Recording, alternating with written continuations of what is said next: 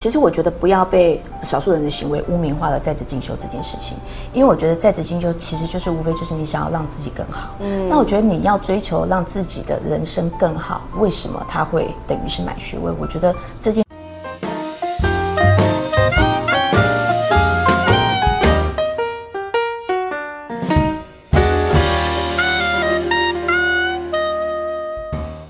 失败要趁早，人生会更好。大家好，我是你的好朋友念慈。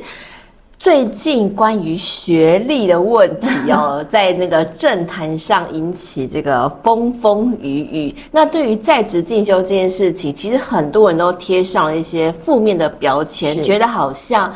花钱就可以买到学历，或者是只要有权有势就可以找个书童帮你念书。但是在职进修真的有那么不堪吗？在职进修到底什么样人该去念，什么样人不用花钱花时间去练呢？其实每个人的判断价值跟标准都不太一样哦。那到底在职进修这件事情，重不重要？到底该不该去做在职进修？今天呢，我们邀请到了一个我一直非常钦佩，就是品学兼优，然后美貌身材都非常可怕。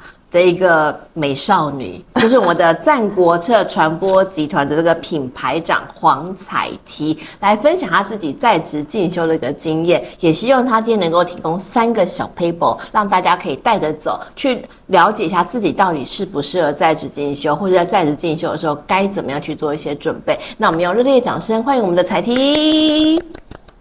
那我觉得，首先要非常谢谢念慈给我这个机会。其实念慈，我们讲这个访问，好像其实讲了好一好长的一段时间。那今天终于有时间做这件事情，那我觉得也很谢谢念慈给我这个机会。我觉得去说明一下在职进修的一些想法，分享给大家，我觉得是很有意义的事情。嗯，哎、我必须跟大家说，就是，呃，如果今天你是听 Podcast，你可能看不到彩缇多辣这样子。但是我在第一眼看到彩缇的时候啊，我真的是惊为天人，因为他讲话谈吐非常的有气质，而且非常的有涵养。而且我每次去他办公室的时候，就看他不断在念书进修。我想说，这个女人到底怎么回事啊？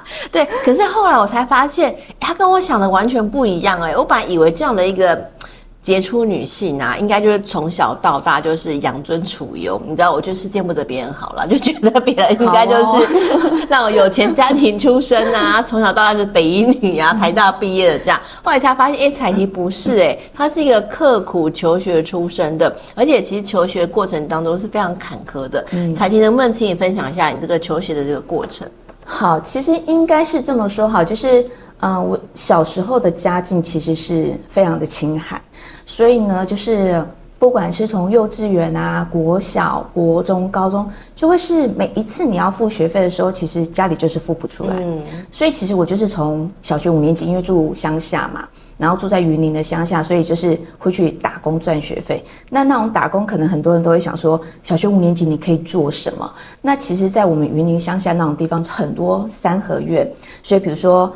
我们云林出产那个竹笋、麻竹笋，所以我们就会去拍笋瓜，就是在那个庭院，然后就是大太阳下面，然后就晒笋干，或者是剥笋丝，然后剥到那个整个手都很臭的那个笋丝的味道，或者是下楼给，或者是包柳丁啊、包橘子，就用这个方式开始来赚自己的学费。所以其实我觉得。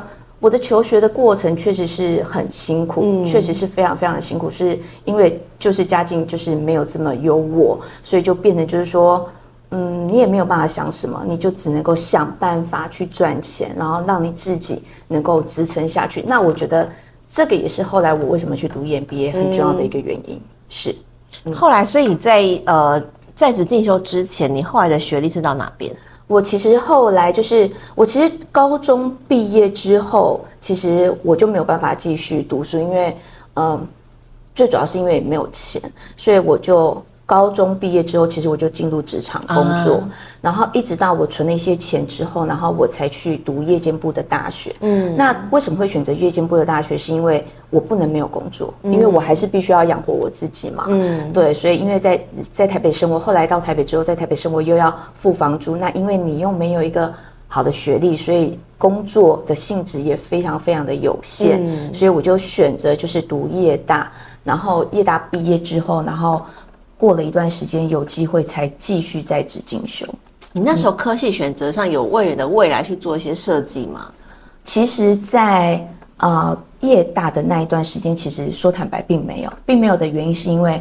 我的白天的工作还是我最主要的工作，所以你没有办法去想太多，而是说怎么样能够让你在白天工作的期间又可以完成这个学业。嗯，那但是当然就是说。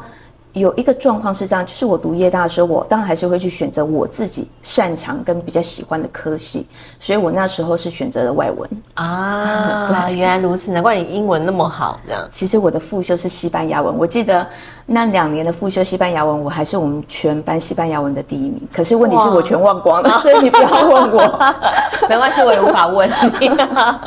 哎，所以彩婷，我觉得你真的有。强盛的这个斗志在规划你的未来上面，因为因为你看你高中毕业之后，可能就去因为没有生活费，所以你就开始要再去工作个几年，然后存了一笔钱才能够去念夜大。然后在这过程当中，我觉得我真的很佩服你，因为我当初见到彩缇的时候，他是在市政府服务的，而且那时候是局处长，是一个那种就是一人之下万人之上那种感觉，这样就是呼风唤雨的，所以我就觉得哇，这个女生看起来非常的。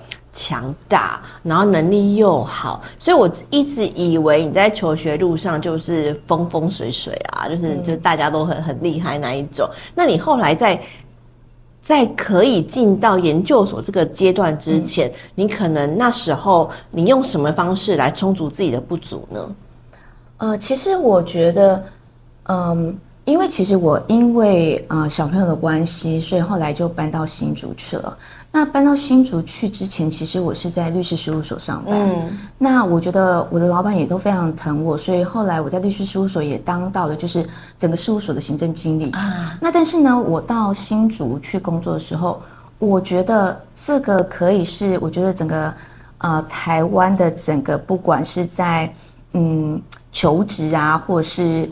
我觉得可以给一些参考，因为我换到新竹去工作的时候，我就开始在新竹要找工作。那其实我的前老板也帮我安排了一个工作，但是我选择不要麻烦别人，嗯、我就觉得我自己来。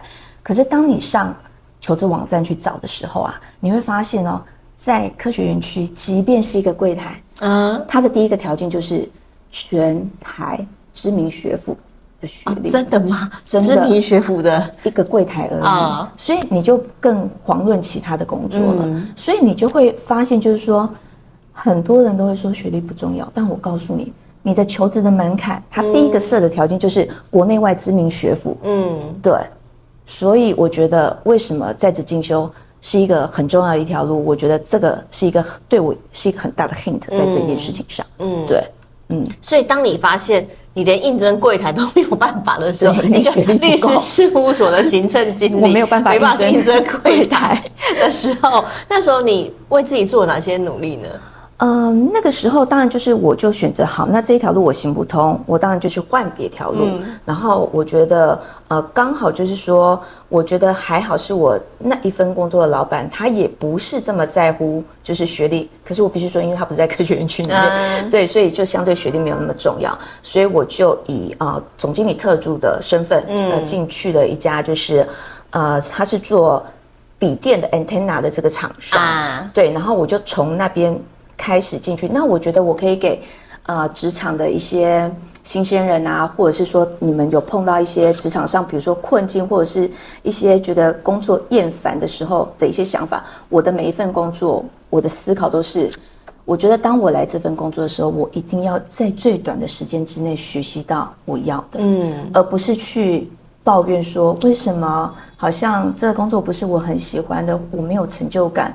或者是说我可能没有得到很好的待遇，怎么样？我觉得那都不是我的思考。我的思考都是，我既然选择这份工作，我既然选择这个产业，一定有我想学的东西。嗯，那我怎么样在短时间之内去累积我的经验、能力跟智慧？我觉得那个是我比较在乎的。嗯，对，所以我在每份工作，我都会训练自己，就是我的考绩我一定都要第一名。哦，对，嗯，我我我我给我自己的，然后就是期许，然后比如说我的每一年，我一定要。啊、呃，被升迁、被 promote，、嗯、我会拼了我最大的努力去做这件事情，来证明我自己是可以的。嗯嗯，哎、欸，可是我觉得很多人都会觉得很可怕的一件事情，就是你在跳转领域的时候，嗯、我发现你的领域都长得不一样。对，对，比如说。法律，比如说科技，甚至到行政部门，哎，完全都是一个不相关的领域，哎、嗯，就一般人在找这个工作的或是进修的时候，都会觉得我就是要同一条路往下去扎根啊，嗯、因为不熟悉领域对他来说太复杂了。可是你为什么不怕、啊？我觉得其实我说坦白，虽然我觉得我小时候家里是很清寒，但是我觉得我很幸运的是，我觉得我工作以来一路上的贵人很多。那我其实从工作以来，几乎都是在老板身边。那我觉得在老板身边，其实有一个非常好的好处是，你你在老板身边待久了，其实你都会呃听到他们的一些处理事情的方式啊，嗯、然后还有就是他们一些对谈啊，他们的一些想法、一些思维，其实都会带领着你，就是不断的成长。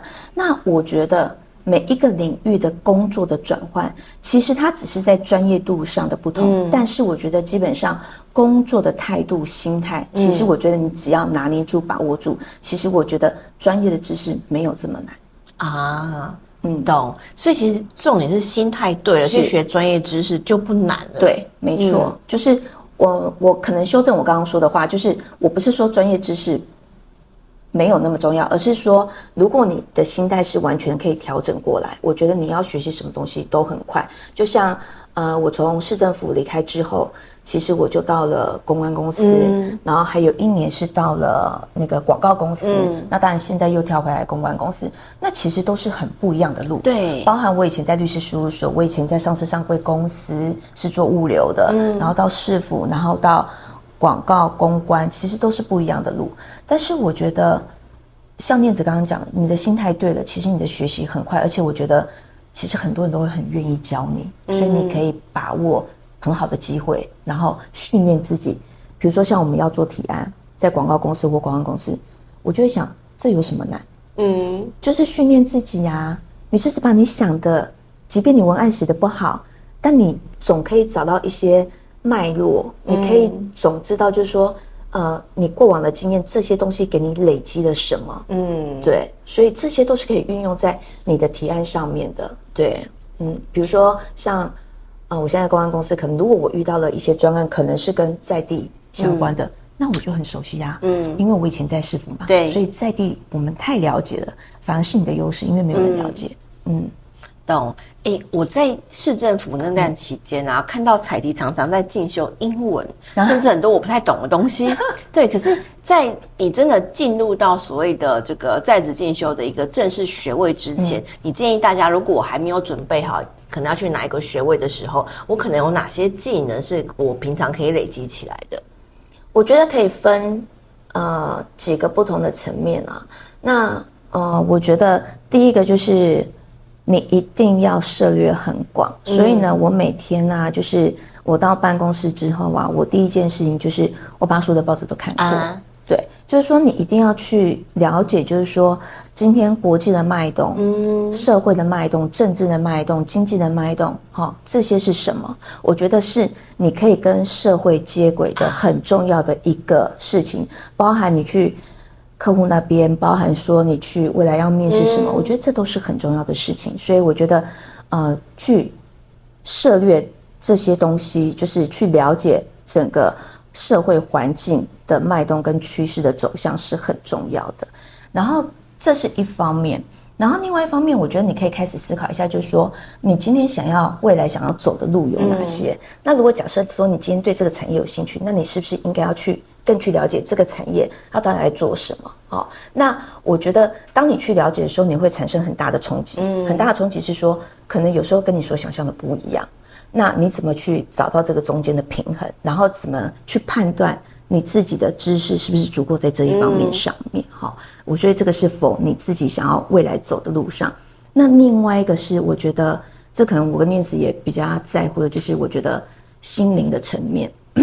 所以我学了很多念慈刚刚说的很奇怪的东西，比如说我去读英文，我拉二胡，对，我画油画，然后写书法，嗯，然后到现在，比如说我要潜水啊，嗯、哦，然后我现在又在弹钢琴，嗯、然后不瞒你说，我今年的愿望是什么？你知道吗？我要去考船员证。哇，对，就是我觉得这些东西其实是可以很，我还打网球嘛，嗯，就这些东西其实是可以丰富你的人生。那我觉得除了工作、家庭之外，爱你自己是很重要的，嗯，对。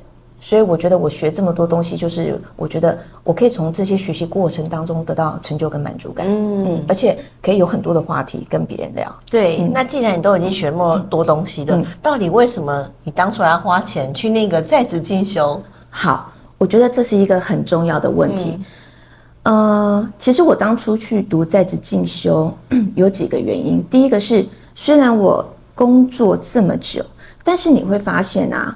你的专业知识已经不足够支撑你往上走，嗯、所以我觉得这个时候你需要去呃。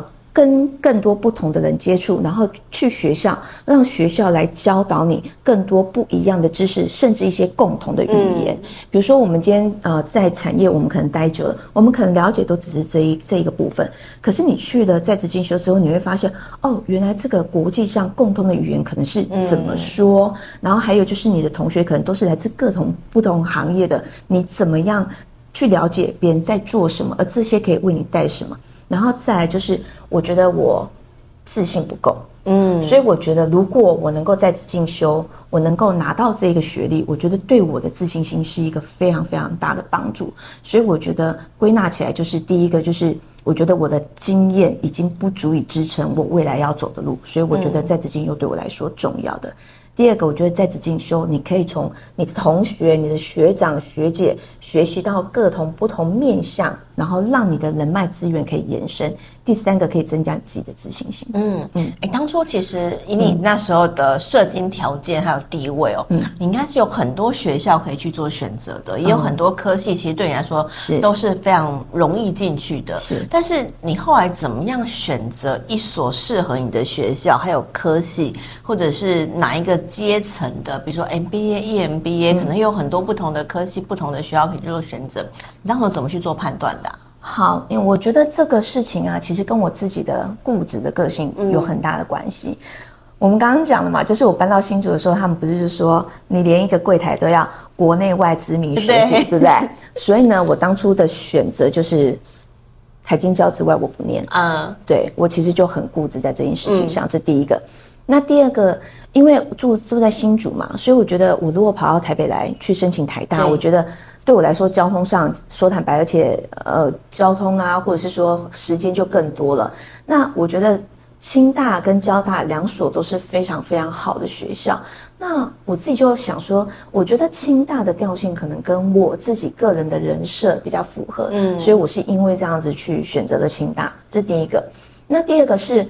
MBA 跟 EMBA 为什么我会选择 EMBA？呃，其实我有看过他们的条件。其实 MBA 比较像是呃给出社会没多久的一些、嗯、呃主管哦、呃，他们去在职进修。那 EMBA 它是出社会可能是十年以上，而且又是高阶主管的这样子的一个、嗯、一个条件去设立。那我就想说，如果以我现在就是那时候我其实是在市政府当政务官，嗯、那我觉得那个时候我觉得我可能可以去。更去接触，就是这些呃社会比较高阶的这些主管，跟他们请益，跟他们成为同学，了解一下整个产业趋势的脉动。嗯、所以那时候的状况之下，我去选择了 EMBA。你、那在准备的过程当中，诶，清大 EMBA 其实很不好考，好吗？真的不是准随便准备就进去了，而且他还一定要逼你写完论文这样子。所以 这个我很 这个我很骄傲。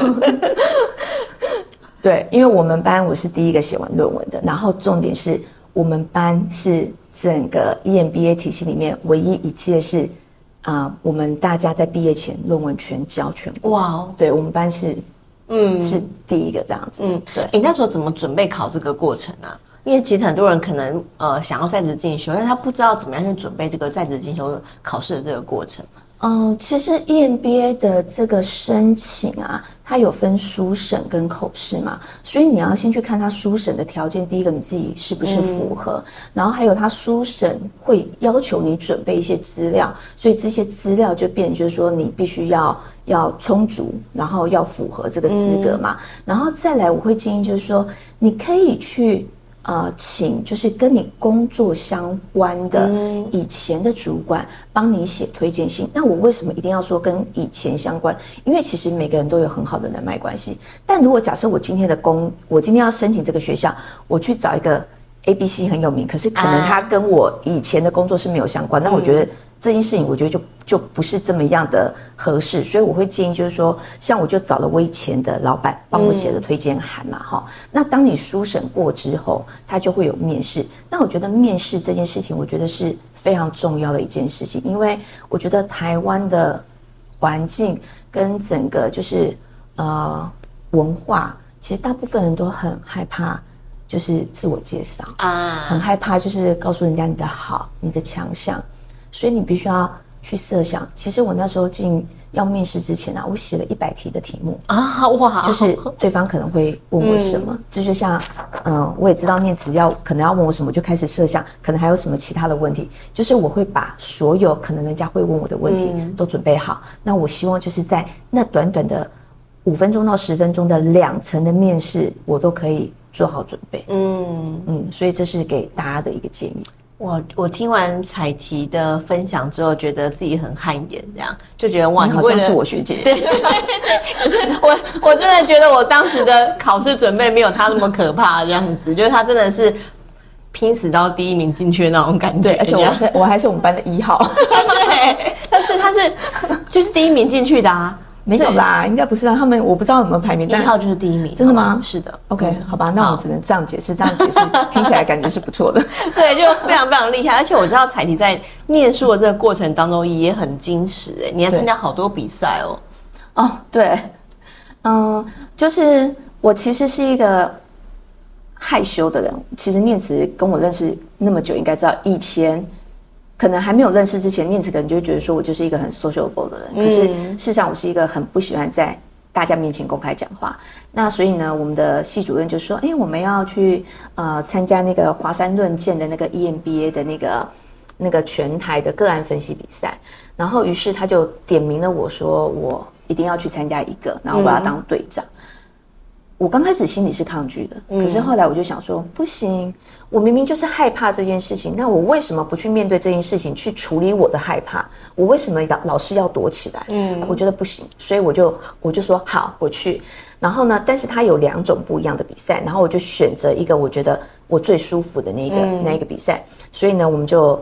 EMBA 跟 ABA、MBA 是混合的，所以我们就组了一个，然后去比赛。然后其实他题目一个月之前就给了，嗯。然后所以呢，这换而言之是什么？就是说所有的参赛队伍的题目完全是一模一样，所以表示说你的准备要非常的充足，嗯、非常的厉害。所以呢，我们就从一个月前开始准备这个个案分析比赛的资料。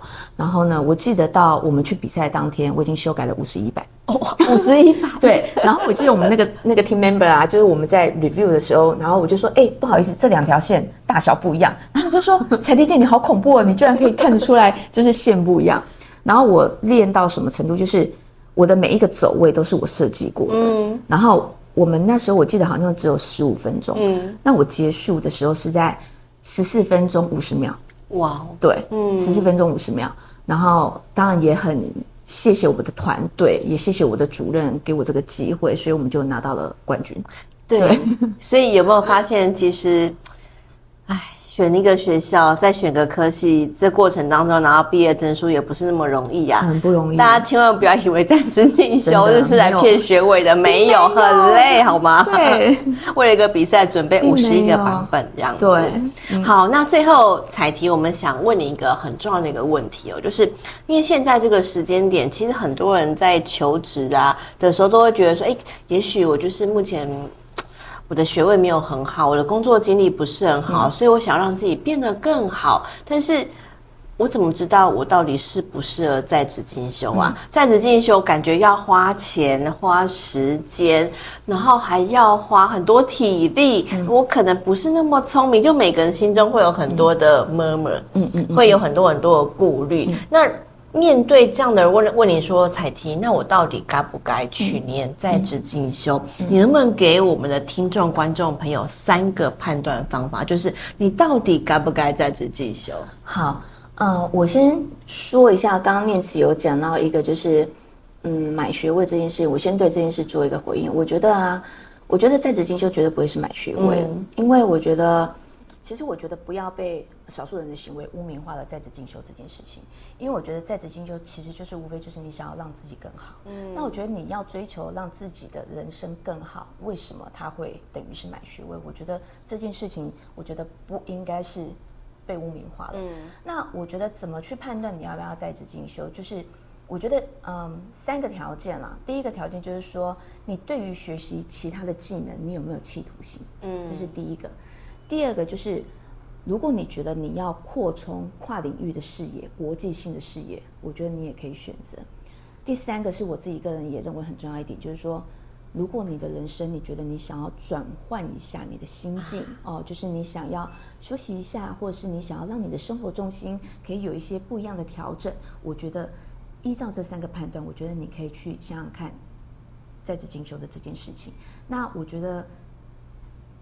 学习就是要花钱呐、啊，我们从小到大的每一个每一个学习都要花钱嘛。